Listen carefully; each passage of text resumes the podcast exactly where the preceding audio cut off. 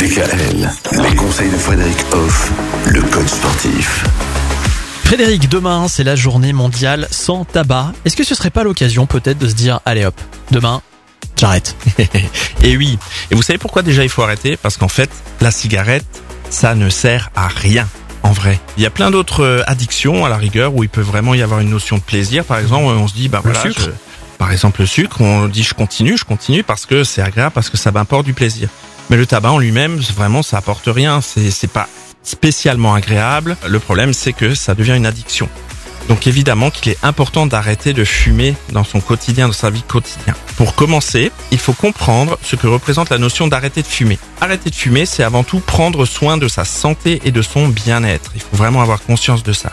C'est également un choix de vie qui peut impacter positivement toutes les sphères de notre existence. Fumer peut avoir un- vraiment un impact négatif sur notre carrière et notre portefeuille.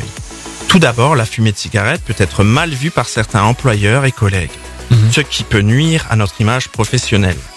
De plus, le tabac est un véritable gouffre financier qui peut impacter notre budget au quotidien et sur le long terme.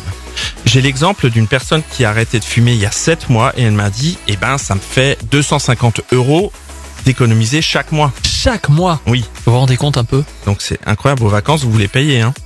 Eh ouais. Très clairement. Et en plus, eh ben, on- on- vous avez une meilleure image pour les autres.